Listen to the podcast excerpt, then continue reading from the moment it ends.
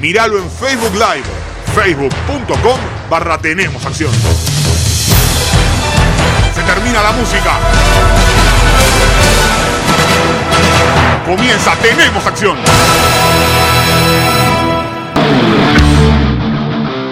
¿Qué tal amigos? Bienvenidos a una nueva edición de Tenemos Acción aquí en Radio Arroba con todo lo que dejó el mundo de las artes marciales mixtas y los deportes de contacto a lo largo y a lo ancho del mundo. Programa número 8 de este año 2020 y volví a no errarle, vamos bien, volví a no errarle en el número, este es el programa número 8 y vamos a analizar todo lo que fue el UFC 248 del eh, pasado sábado, la victoria de Israel Adesanya sobre Joel Romero por decisión unánime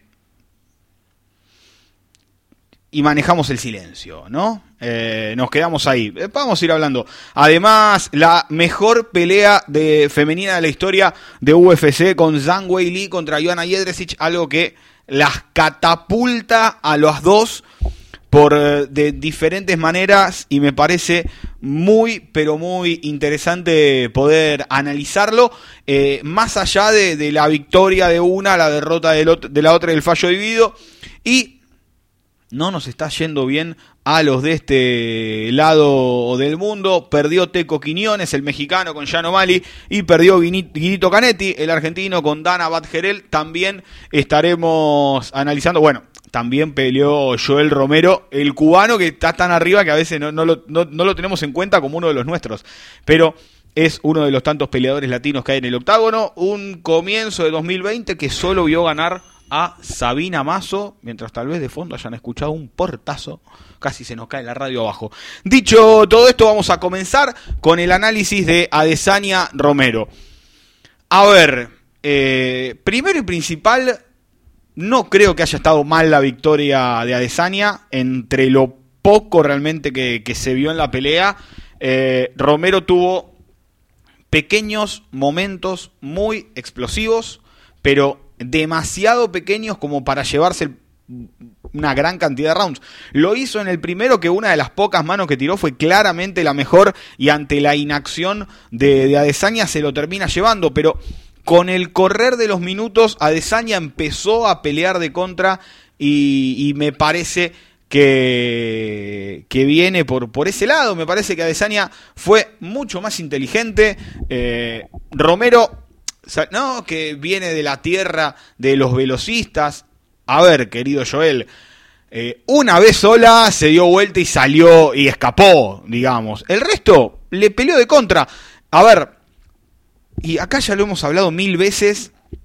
Y el tema no es que eh, haya que hacer más por ser retador. Me parece que en la pelea Romero no hizo más que, que Adesanya, una pelea que fue rarísima y que fue mala. Porque se hablaba de una de las peores peleas de la historia del título UFC. No creo que para tanto, eh, pero fue floja, de verdad. Y creo que es la primera vez que que Adesanya cae en una de estas peleas.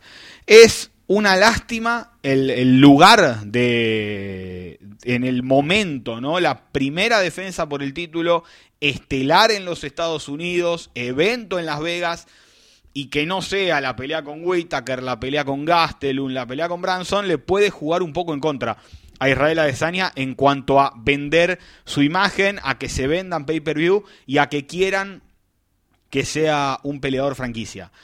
Del otro lado, Romero, a ver, si ven los primeros dos minutos de la pelea, dice, ¿qué están haciendo? leí un tuit muy gracioso que es cuando empezás a jugar un jueguito con un amigo tuyo y no saben los controles. Bueno, Romero estaba, se cubría, bailaba, y Adesanya estaba lejos y no hacía nada. un inicio... A ver, entiendo que Adesanya le haya respetado la mano, incluso lo habíamos dicho en eh, la previa de la pelea aquí en el, programa anterior de Tenemos Acción que no iba a ser eh, la pelea de Gastelum con Adesanya, porque la mano de Romero terminaba la pelea, no iba a, lograr a Adesanya aguantarle 5, 6, 7 manos de esas que se aguantó con Gastelum contra Romero. Me parece que, que, viene por ese lado. Y tampoco salir a decir las barbaridades que se dijeron de Adesanya por tener que hacer una pelea inteligente. Lo molió a Low. A ver, el otro día lo. Incluso lo, hablé hasta con, con Pepi, con Laureano Staropoli. Y, llegamos a la conclusión de que, ok, si ninguno de los dos pega, el que pega a los lobos es el que gana. No hay mucha vuelta que darle. Y realmente, Romero tampoco es que lo corrió desesperado, lo fue a buscar. Eh, Romero vio otra pelea. le decía, no, estás haciendo. En la esquina la obsecuencia de la esquina de Romero es tremenda. La, no, estamos haciendo las cosas bien. Puedes seguir, tienes para mucho tiempo más. Sí, bueno, pero si no tira piñas, no va a alcanzar. Este es un deporte en el cual hay que tirar e impactar golpes. Si no tirás e impactás poco, realmente la pelea no va, no va para, para ningún lado. Me parece que, que viene por, por ese lado. Eh, Romero lo sacó de plan de juego a Desania al inicio, con eso de no ir a atacarlo, de no hacer nada. Y, y después del otro lado, me parece que Desania fue muy inteligente. Él mismo lo dijo. ¿Qué voy a cruzar con esta bestia? Que muchos le tienen miedo de pelear. Está bien. Entonces, eh, me parece que Adesanya termina ganando correctamente. 4847, 4946. No me parece ninguna de las, de las dos tarjetas que se. 248, 47, un 49, 46, obvio. Eh, no me parecen para nada. Creo que el primero estaba bien para Romero. El segundo puede que también. Después el resto fue, fue de, lo que quería realmente el, campeón. Eh, va. Van a. Si vos lo corres, no sirve. Tenés que cortar ángulo para poder conectar el espacio. Es lo que nos cansamos de hablar en este tipo de peleas. Una cosa es caminar hacia adelante y parecer que uno va buscando la pelea y la otra es cortar ángulo y conectar las manos. Romero terminó cayendo en lo mismo que con Paulo Costa. Justamente la semana, hace dos semanas vi la pelea de nuevo y no la ganó Romero. Caminar para adelante tirando uno o dos manos no te hacen ganar una pelea. Y si el otro te llavea, por más que vaya para atrás, te estás pegando y pegar vale más que caminar hacia atrás. Golpeo, agarre, agresividad y control del octágono. Uno abajo del otro van. Golpeo y agarre. Podría ser agarre y golpeo. En realidad tiene que ser calificado de la misma manera. Después vemos que vale más si 10 golpes un intento de sumisión. Eso quedará a criterio de los jueces, justamente. Pero es golpeo, agarre, agresividad y control del octágono. Es cuando está igualado en uno, se trabaja con el otro. No es que por ir hacia adelante, si yo voy para adelante y me pegan más, estoy perdiendo la pelea, porque estoy siendo agresivo, pero en la parte de golpeo me están llenando la cara de dedos. Entonces, eso quiere decir que va ganando el otro. Lo mismo que con los low. Si uno no tira manos, el otro tampoco, uno patea y el otro no, está ganando el que patea por más que uno quiera decir control del octágono, porque además me parece que el control del octágono siempre fue de Adesanya. La pelea fue siempre hacia donde quiso Adesanya. Y cuando quedó mal parado por algún que otro intento bueno de Romero, Adesanya no tuvo ningún prurito en dar la vuelta y tomar el centro y dejarlo venir de vuelta. Entonces, el que está manejando ahí la pelea es Israel Adesanya. Así que me parece que, que está bueno que desde acá, que tenemos una hora para hablar de MMA, eh, la aprovechemos para ver este tipo de cosas, para analizar el reglamento, que para algo está escrito. En ningún lado del reglamento dice el retador tiene que hacer más que el campeón o el campeón tiene que tener... Leía mucho, no, no es actitud de campeón. ¿Y cuál es la actitud del campeón? Eh, realmente, ¿cuál es la actitud del campeón? Actitud de campeón es lo de Masvidal, de salir a pegar un rodillazo volador y terminar la pelea porque lo pegó, porque después lo erra y no termina la pelea y eso no es actitud de campeón, es un error porque lo pusieron para abajo. Entonces, lo de actitud, no merece tener el título ¿y por qué? No lo merece uno, pero lo merece el otro. Eh, ¿Entienden a lo que voy? No es una cuestión actitudinal, es una cuestión de lo que pasa en la pelea. Esperábamos más, pero por supuesto, pero cuando ve que la primera mano de Romero lo hace retroceder a Desania, la primera mano que fue en el cuarto minuto, más o menos, no fue antes. Eh, es entendible que Adesanya diga, no, che, acá al palo y palo no me conviene ir. ¿Por qué? Porque soy más técnico de pie, evito los roscazos que tira Romero, le voy pegando low, le voy sacando movilidad y le gano la pelea. Que fue finalmente lo que hizo Adesanya, hizo eso. Adesanya fue a ganar la pelea. Después está el que le gusta, el 6 a 0 del Barcelona de Guardiola, contra el 1 a 0 colgado del travesaño 85 minutos con un gol de contra. ¿Se entiende? Son formas de, de ir calificando una pelea. Vos no me pegás arriba, yo no te pego arriba, pero te muelo a low. Listo, ya está. No, si Romero no le pega arriba y a Volvemos al, cero. Si Romero tira manos y Adesanya tira manos, obviamente que van a contar más los golpes plenos que los low kicks. Esto es una discusión desde la primera vez que pelearon Majid y Shogun, ¿eh? ¿Qué, vale más y esto o lo otro? Si Romero le mete cuatro manos que lo hacen hablar en cualquier idioma, menos en el suyo Adesanya, te lo entiendo. Está bien que se califiquen primero las cuatro manos de Romero y después los low kicks de Adesanya. Pero si Romero no pega y Adesanya no pega, en cuanto a manos, no tiran un high, no tiran un middle, no buscan un derribo, ¿qué contamos? Los low. ¿Por qué? Porque es golpeo. ¿Cuántas peleas terminan por low en UFC? Poquitas. ¿Podían haber terminado? Vaya uno a saber. Pero ¿se entiende lo, lo que quiero decir? Hay que entender esta diferencia me parece clave en, el reglamento. Si uno entiende esta diferencia en el reglamento, que es uno abajo del otro, ahí va a poder hacer la diferencia. El primer round, la única mano decente de la pelea es de Romero. Entonces, ¿qué pasó? Se termina llevando el round Romero porque después no pasó absolutamente nada. No importaba en ese momento que Romero fuese el retador y esté quieto sin moverse. ¿Entienden? Porque todos, no, Romero fue para adelante. ¿Ustedes vieron el primer round de Romero? Vamos, chicos. Además que no tenía que estar ahí, eso ya lo recontra eh, analizamos. Eh, ¿Por qué tendría que haber otro y no él? Sacado eso, esperábamos una pelea espectacular y no lo fue. ¿Qué sigue para todo esto? La verdad que no sé qué va a terminar siendo de, Romero. Eh, para mí tiene que ganar tres peleas, aunque sea para tener una chance por el título de vuelta. Y del otro lado, Adesanya ya lo tiene clavado allí a Paulo Costa como el próximo rival. Escuché que hubo una discusión, Paulo Costa y Valid Ismail, también con Paulo. tuvo suerte Valid Ismail ahí, ¿eh?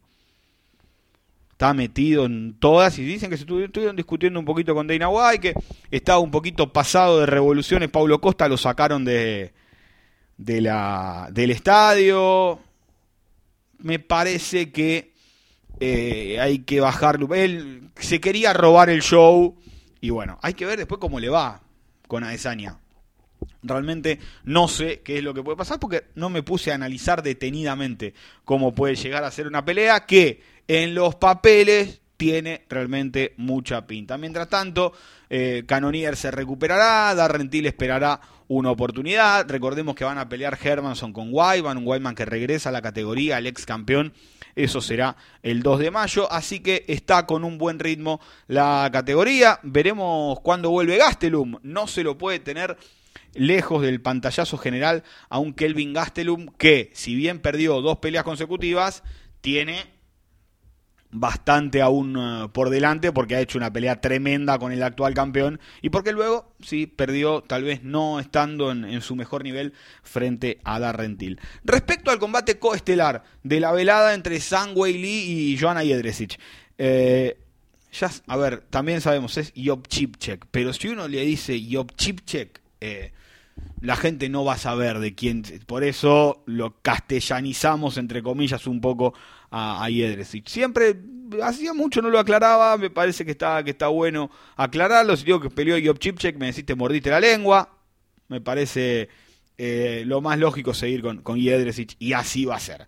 Eh, a ver, ¿por qué digo que, que ganaron las dos? Primero, porque Wei tuvo la batalla que no había tenido dentro del octágono aún. Y sobre todo porque tuvo la gran pelea que no tuvo Adesanya en los Estados Unidos la tuvo en su primera defensa Wei Me parece que, que esa es la clave para, para analizar esto. Y del otro lado, digo, ¿por qué ganó Joana? Porque siempre se hablaba de Joana como la que recibió oportunidades sin merecerlas. Eh, entonces, me parece que. Ahora, che, loco, pará. Joana no era tan mala. Porque la gente pasa una pelea, un knockout y se olvida de todo lo anterior. Joana perdió por knockout con Rosna Majunas, cuando perdió el título, por decisión con Rose, subió de categoría y perdió con Valentina Shevchenko. ¿Quién no perdió con Valentina Shevchenko en peso mosca en UFC? ¿Entienden a lo que voy? Se termina por una seguidilla de dos, tres derrotas, la terminan bajando. Digo, che, ya no se merece nada, ¿qué hace acá?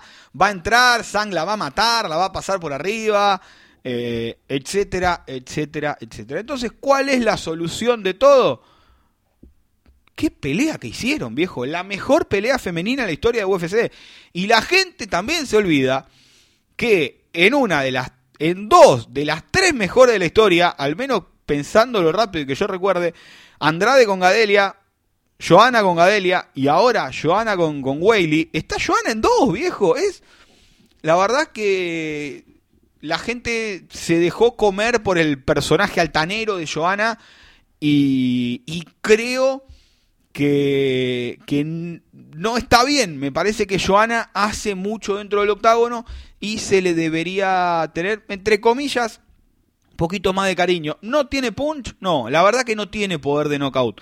Pero el volumen y el ritmo que le mete a las peleas hace que las rivales suban su nivel. Que vayan a otro nivel para enfrentarla a ella. Y me parece que eh, lo ha demostrado. A ver, volvemos a lo mismo. Dos con Namajunas. Andrade la llaveó toda la pelea. A Kovalkiewicz le ganó fácil.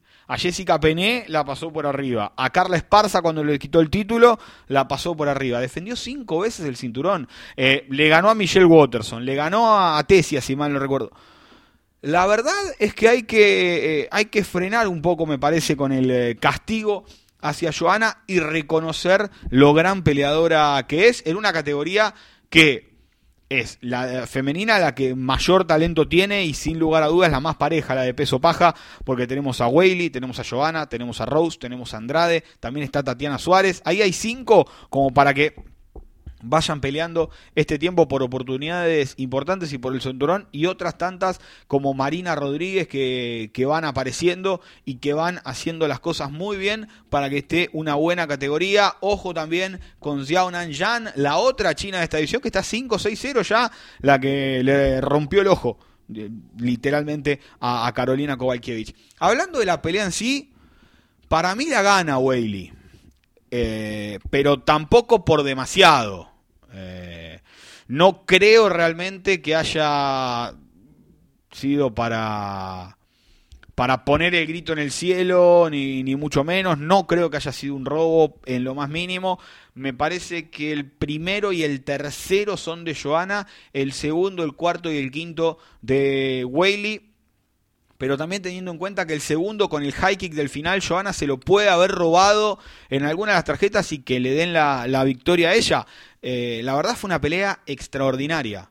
Eh, realmente saben que a mí no me gusta mirar estadísticas porque no, no las considero tales, pero que lancen ciento y pico de lows entre las dos es una locura. Sobre todo a la hora de, acortar distancia con patada, con rodilla eh, y, para cerrar la combinación. Fíjense que a veces las combinaciones iban hasta 5 o 6 golpes porque la que empezaba quería terminar y la que contraatacaba quería terminar y salir eh, contragolpeando. Entonces se volvía una pelea muy, pero muy interesante. Eh, la verdad, me encantó. Me encantó la pelea. Eh, ojalá que no haya revancha inmediata. Eh, Wei Lee puede pelear con, con Namajuna si Rose le gana a, Jessica Andrade. Y vamos a ver cómo empieza a trabajar Wei Lee esto de vivir del otro lado del mundo. ¿Por qué? Porque prácticamente se tuvo que escapar de China por todo el problema del coronavirus. Se fue de China a Tailandia, de Tailandia a Emiratos Árabes, de Emiratos Árabes a Estados Unidos. Y como siempre decimos, las presentaciones de los que van con 15 días de anticipación y el jet lag no es la misma. No se terminan de acostumbrar al, al juego. De, son 12 horas de diferencia, es mucho. Eh, Wei entrenó toda su vida a la hora que el resto duerme y es difícil eso. Y creo que lo principal en estos casos es eh, no, te, no digo, obviamente, los peleadores que recién empiezan, los australianos, neozelandeses, chinos, japoneses que están recién empezando en UFC, pero ya los que hicieron una diferencia económica, si tienen que ir a pelear a, Estados Unidos, me parece que lo mejor es ir mes, mes y medio antes para... Realmente no sé cuánto es el tiempo de, de aclimatación correcto, pero claramente 15 días no lo son. Por más que Wei haya hecho una pelea espectacular, yo creo que si estaba más aclimatada en Estados Unidos iba a ser una mejor pelea aún y capaz que la sacaba antes del límite. Eh, Jing Liang no se funde jamás, se fundió con Magni. Eh, y así hay cientos de ejemplos de peleadores que en Japón la rompen y después van eh, para el otro lado y no son lo mismo. No es lo mismo, no es la misma alimentación. Eh, y, es algo que, le leía a Forrest Griffin cuando fue a pelear a Irlanda del Norte, allá lejos de hace tiempo, diciendo, la comida es otra, la comida es toda frita, no, no, no, no conciben no ponerle aceite a la comida que te llevan. Y entonces yo necesitaba una dieta y toda la dieta tenía aceite y no podía bajar de peso. Y bueno, y así son muchísimos los problemas que trae el, el cambio. Eh, me parece que, que viene más, más por ese lado, ¿no? El de decir, bueno, eh, Whaley gana, creo que ganó... A ver, los campeones de UFC ya ganan un dinero como para decir, bueno, estoy un mes entrenando en Estados Unidos, porque además tienen el PI de UFC que no les cobra por ir a entrenar. Entonces me parece que de esa manera, además, tal vez con algún que otro sponsor, pueden llegar a, a mantener Después, si van a pelear a China, que se preocupe el resto. A ver, eh, para mí Jessica Andrade comete el error más grande de su vida yendo a pelear a China con Weili. No tendría que haber ido Jessica Andrade. No, qué bueno, peleemos la, siguiente semana en San Diego, qué sé yo. Eh, eso le, quitó. O que, bueno, vamos a Brasil, dale, y peleamos en Brasil, que venga ella. Me parece que siendo campeón tenés que aprovechar un poquito eso. Tenés el cinturón de UFC, loco. Eh, no te digo, elegí peleas, pero elegí al menos el lugar o algo. me parece que, que viene por ese lado también una cortita con la aclimatación. Eh, Verdún y Caín Velázquez, cuando pelearon en México, eh, Verdún se fue tres meses antes al DF. Caín no sabía que en México había altura en el DF. Bueno, qué sé yo, no sé. Sos mexicano, debería saberlo, brother. Pero bueno, no importa. Eh, ¿Y qué pasó? A Caín le jugó en contra que lo que no le pasaba nunca. Se cansó y Verdún lo sometió y chao, nos vimos. ¿Entiendan lo que voy?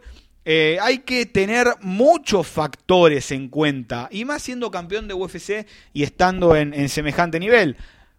Hay peleadores, Junior Dos Santos lo dijo un momento que le estaban dando una pelea, dice, no me hagas pelear ahí porque pierdo más plata dejando impuestos que la que pierdo en otro lado. Entonces vamos a pelear a otro lado y hacemos un manguito más los dos. Si están a ese nivel, me parece que que viene por, por ese lado, ¿no? Por, por sos campeón de UFC, el detalle tiene que ser minucioso porque las peleas se ganan en detalles y a mi gusto en cuanto a Whaley y Johanna ganó bien Whaley, no hubiera puesto el grito en el cielo si ganaba Johanna, volví a ver la pelea y me parece que también le juega en contra que, que como tenía la frente la pobre Johanna todos nos quedábamos con la imagen de la frente de Joana, que, en un momento y en, y en chiste hablábamos con Walter de cuál es la, estrategia que debe seguir y era bajar 5 centímetros la mano y que le pegue todo en la nariz en lugar de la frente.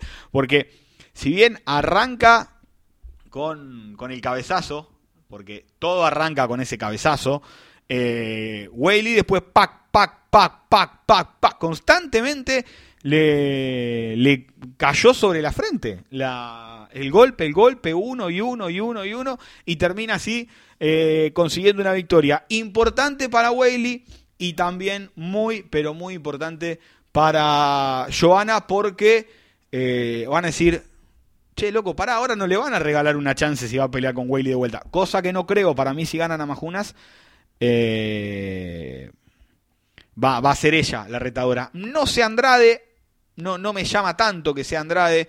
Y hay que ver cuánto tiempo está fuera Whaley. Después le dieron hasta julio por, por precaución. A ver, Después, si no tiene nada roto, va, che, mirá, no tenía nada roto y listo. necesita el, certificado médico. Es lindo lo que contó Dana White, que Paulo Costa cayó con un certificado médico trucho para que lo dejen pelear antes.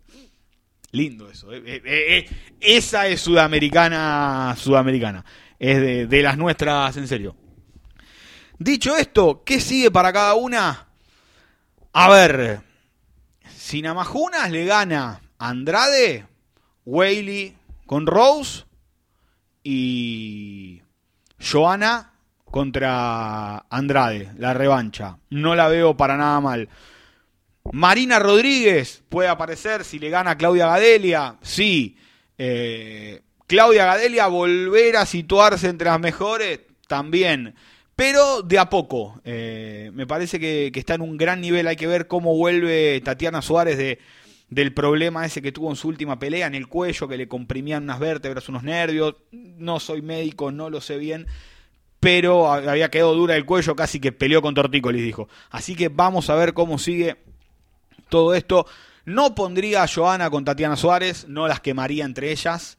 Eh, después vamos a ver. Estoy leyendo, hubo un roce entre Shevchenko y Sang. No, ni ahí, al contrario. Muy buena onda en el, en el PI de UFC. Che, en nada, todavía no, no pelear todavía. Igual, claramente, quedó muy claro que Whaley aún tiene Namajunas, Tatiana Suárez, revancha con Joana, basta de querer hacerla subir de peso. Defendió una vez el título. Cuando lo defienda cinco o seis veces empezamos a hablar.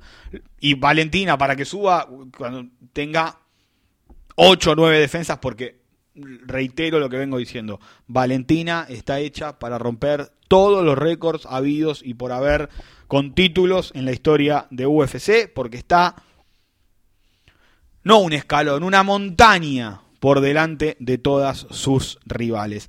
Dicho esto, nos quedamos con las dos primeras peleas únicamente del UFC 248. Les recuerdo que están abiertas las inscripciones para el curso de periodismo deportivo especializado en artes marciales mixtas que estamos comenzando aquí en Radio Arroba el día 28 de marzo y también que si tienen alguna marca o algún emprendimiento y se quieren sumar a Tenemos Acción, me mandan un mensaje en arroba Emiliano Cándido o por el facebook.com barra tenemos acción y lo podemos charlar. Nos vamos a la primera pausa de este Tenemos Acción y ya venimos con lo que dejó el main, con la derrota de Guido, con la derrota de Quiñones y todo lo que viene el próximo sábado en UFC. Dale.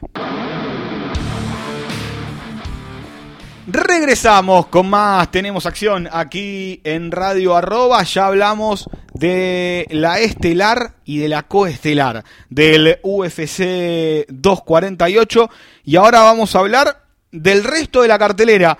Una cartelera que tuvo picos altos y picos aburridos. No, no, no fue demasiado una cartelera inolvidable, aunque tuvo eh, lindas cosas y, ciertas cosas eh, marcadas, ¿no?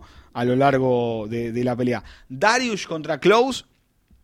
Esperé todo lo que pasó en el primer round de Darius cortando distancias, cerrando el triángulo, buscando finalizar. No me sorprendió para nada, pero el segundo round fue una locura. De los mejores rounds que vi en los últimos tiempos. Duró un minuto. Darius tocado, lastimado, Close sin desesperarse, porque Dracar Close no se desesperó en ningún momento, fue de a poco y se come un bombazo de contra que cambia la pelea por completo y Darius empieza a ir hacia adelante estando tocado. La verdad, una mano de otro planeta y un knockout tremendo. El de Beneil Darius que consigue otra muy buena victoria duodécima, duodécima para él dentro del octágono. Número inaudito realmente. 12 victorias. Ya tiene Darius dentro del octágono y nadie piensa en podría pelear con tal. Es como, a ver, y ya pelearon justamente con como Carlos Diego Ferreira, como el brasileño que no aparece no aparece, ¡boom! ¡Chao! Te duerme a 2, 4 y se mete de vuelta ahí una especie de lo que fue Taizumov, de lo que fue Kabilov, eh, bueno, del, camino de Hooker, del camino después a campeón de Volkanovski en los plumos, un tipo que no lo tenés en cuenta y de repente te metió 5 o 6 victorias seguidas, 4 antes del límite. La verdad que, que Darius ha conseguido un triunfo extraordinario frente a Dark Alcove que con seis peleas había ganado cinco en UFC. Eh, cosas que, que realmente uno no, no tiene en cuenta. No, porque agarrás a, los rankeados. Ya, ¿Ves por qué no me gusta el ranking? Darius, Clow, no aparecen ni cerca y son tremendos peleadores y tienen una mejor racha que la del Cowboy Cerrone, por ejemplo, con todo lo que lo quiero al Cowboy. ¿Entienden la ilógica del ranking? Ganaste cinco peleas duras seguidas y el otro ganó dos y está seis, porque es el cowboy. Entonces, o, le ponen número de verdad a los rankings o, siguen realmente sin aparecer. Están hechos para hacer quilombo los rankings, nada más. Están hechos para eso. Porque encima después, ni hablar de los rankings, por ejemplo, el de Tapology. El de Tapology tiene una cuenta matemática supuestamente que te da y vos ves al 1, al 2 y al 3 de determinado país y en tu vida lo escuchaste. Decís, che, ¿dónde salió este muñeco? Y después lo ves pelear y te tapa. Este era el uno de Tapology. Ah, amigo, ¿cómo hizo? ¿Qué le multiplicaron por 8? ¿no? Eso es lo que. Nah, no importa. Cosa que ustedes ya lo saben. Ya, ya saben cómo es, tenemos acción con los numeritos de los rankings. No, no tiene lógica alguna.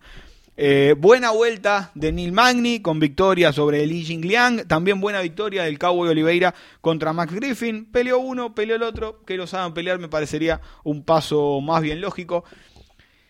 Y el que volvió y cómo volvió fue Llano Mali. A ver, eh, cuando uno dice Llano Mali, lo primero que le dicen es positivo de drogas.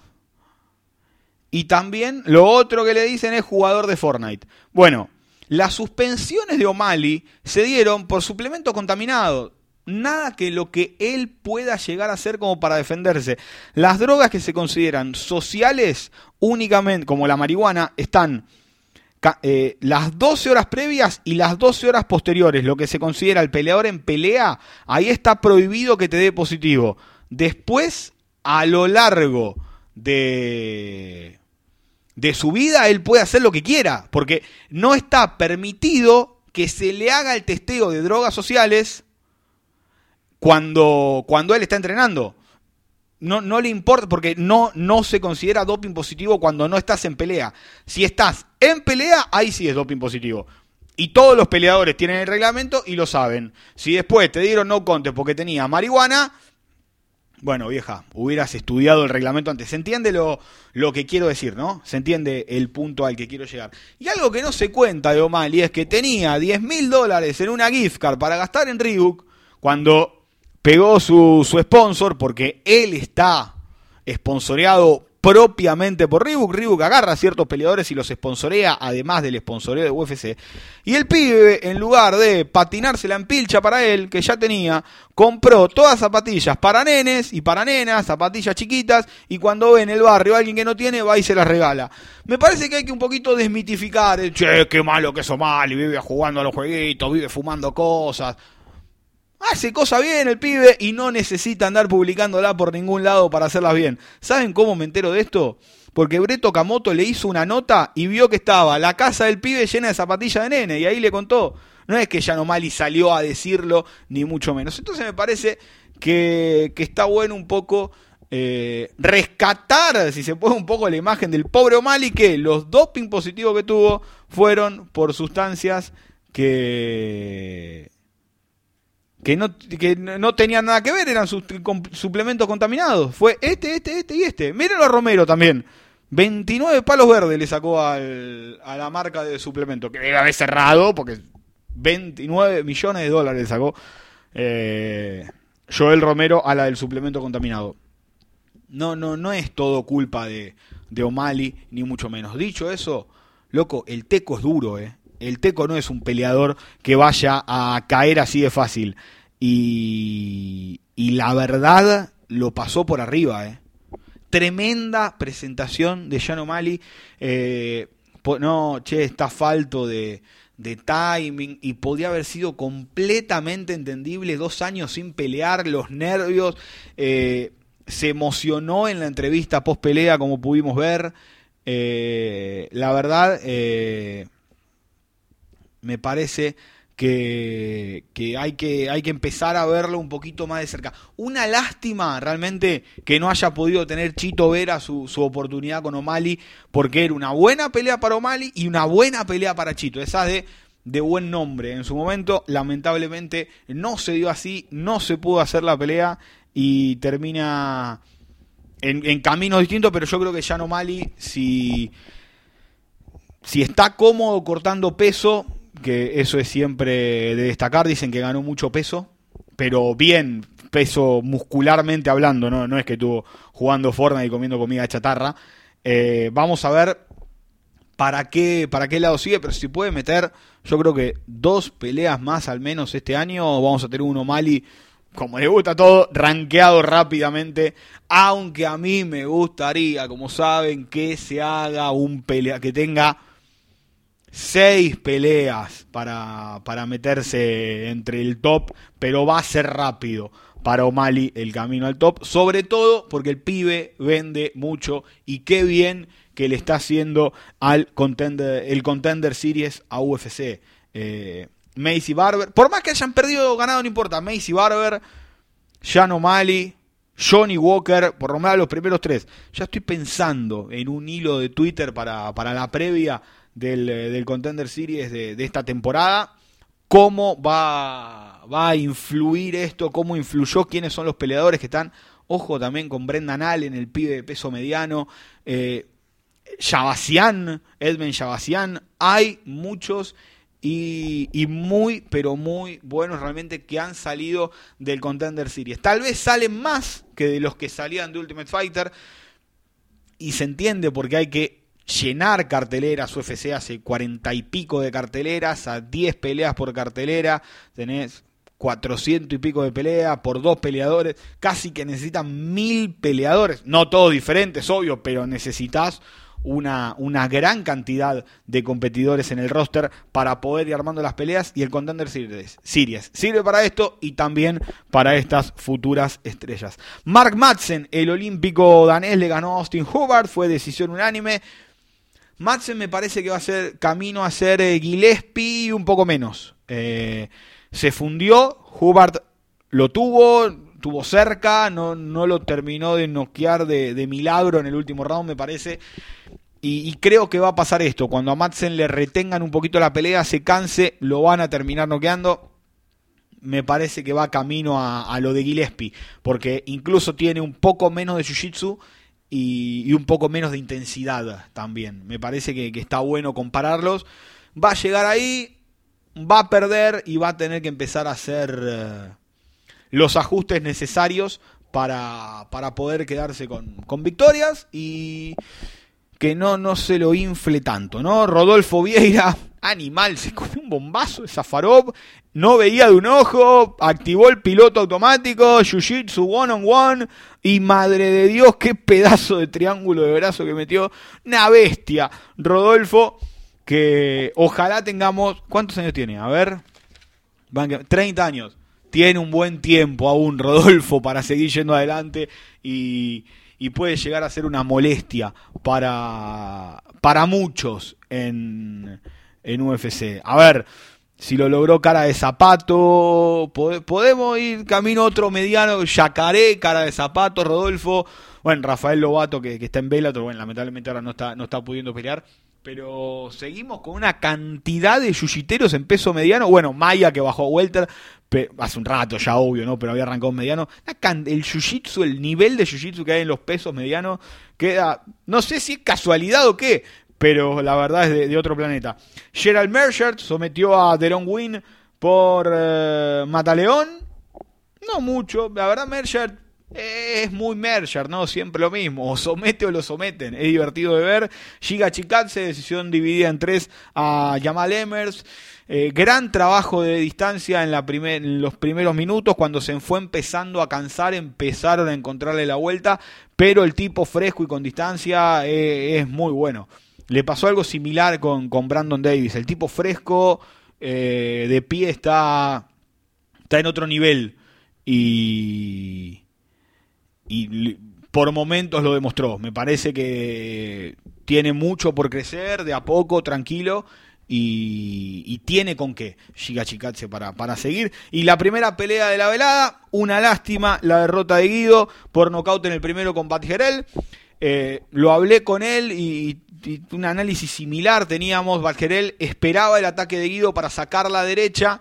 Eh, lo hizo varias veces y cuando cambió el paso, eh, Guido iba al ataque y le saca una izquierda rarísima porque sale como un llave y la termina como un hook, lo engancha en el medio de, la mandíbula, lo noquea, un, knockout excelente de Badgerel. Hay que sacarse el sombrero cuando, cuando el rival es mejor y la verdad fue muy inteligente, hizo algo que no se veía venía viendo en el patrón de la pelea. Ustedes saben, yo digo mucho que, que los patrones de pelea se repiten. Eh, se ve cuando no, hay, hay muy pocas manos que son suerte. Si el knockout hubiera sido con la mano derecha, hubiera sido más lógico que el knockout que termina consiguiendo, porque se trabajaba siempre para que vaya para su mano derecha.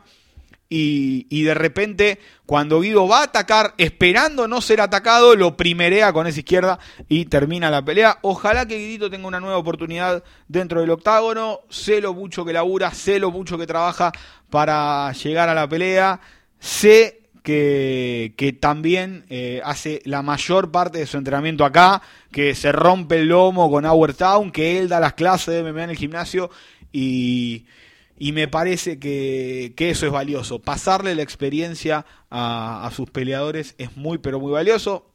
Creo que aún sigue teniendo contrato con UFC.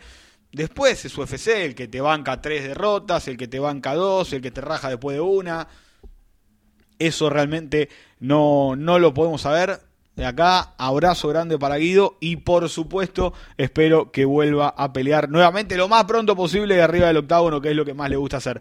Respecto al próximo sábado, arrancamos a las 18, estaremos con Walter en la pantalla de Fox Sports con el eh, Fight Night en eh, Brasilia, Kevin Lee, Charles Oliveira. Madre, qué cartelera. A ver, si eso le ponen un título, te lo venden como un pay-per-view tranquilamente. Kevin Lee con Charles Oliveira, Demian Maya con Gilbert Burns, Renato Moicano con Damir Hatsovich, el debut de Moicano en peso ligero, Johnny Walker con Nikita Krylov, Eliseu Zaleski con eh, Alexei Kunchenko y las que nos interesan a nosotros, el peruano Enrique Barzola va a estar enfrentándose a Rani Yaya, el mexicano Brandon Moreno peleando con Justier Formiga y la venezolana Verónica Macedo en peso gallo sube de categoría enfrentándose a Bea Maleki.